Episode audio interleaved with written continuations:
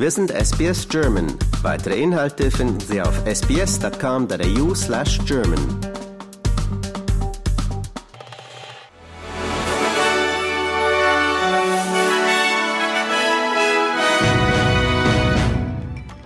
Sie hören den SBS German News Flash an diesem Mittwoch, den 4. Oktober.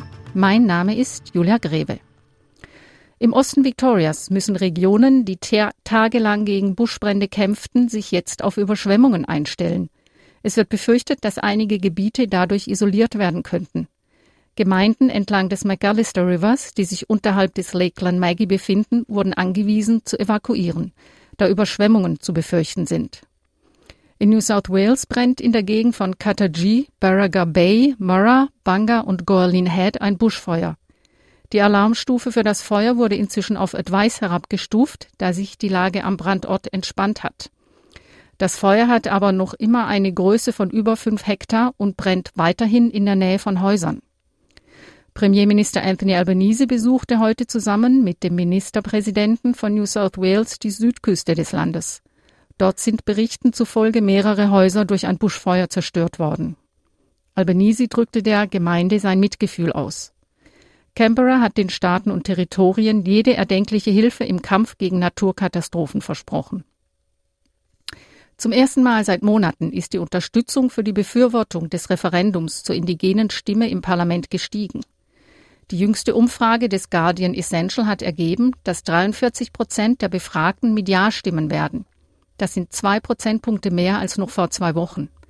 Die Nein-Stimmen liegen aber immer noch vorn. 49 Prozent der Befragten wollen dagegen stimmen, 8 Prozent sind noch unentschlossen. Das Referendum muss sowohl von einer Mehrheit der Australier als auch von den Staaten unterstützt werden, um angenommen zu werden. Es findet am 14. Oktober statt. Tausende von Reisenden mussten ihre Pläne über den Haufen werfen, nachdem Dutzende von Qantas-Flügen in Western Australien wegen eines Pilotenstreiks gestrichen wurden. Die bei der Qantas-Tochter Network Aviation beschäftigten Piloten legten heute für 24 Stunden die Arbeit nieder. Auf der Webseite des Flughafens Perth wurden mehr als 40 Flüge zu regionalen Städten und Minenstandorten als gestrichen gelistet. Die Piloten fordern eine 50-prozentige Lohnerhöhung. Qantas hat 25 Prozent geboten. Seit März sind die Verhandlungen zum Stillstand gekommen.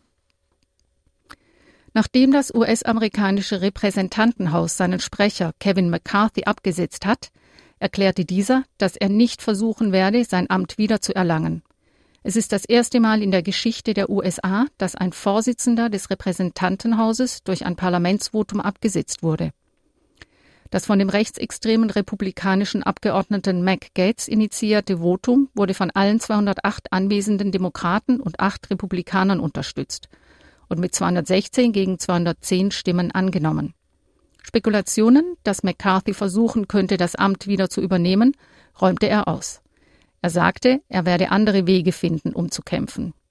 Der Vorsitzende des Repräsentantenhauses hat nach dem Präsidenten und dem Vizepräsidenten das drittmächtigste Amt in den USA inne. McCarthy war am letzten Wochenende in die Kritik geraten, als er mit den Stimmen von Demokraten einen drohenden Haushaltsstillstand vermeiden konnte. Im Repräsentantenhaus haben die Republikaner die Mehrheit. Die Vereinten Nationen haben Haiti Unterstützung im Kampf gegen Bandengewalt zugesagt.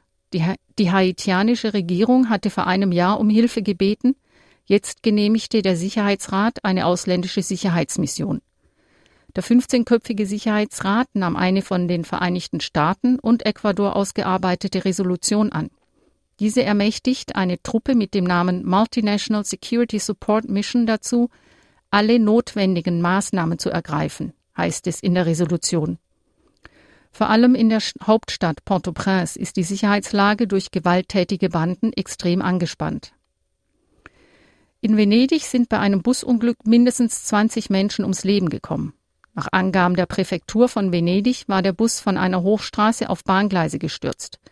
Wie die Feuerwehr meldete, fing das Fahrzeug danach Feuer. Mehrere Menschen wurden verletzt.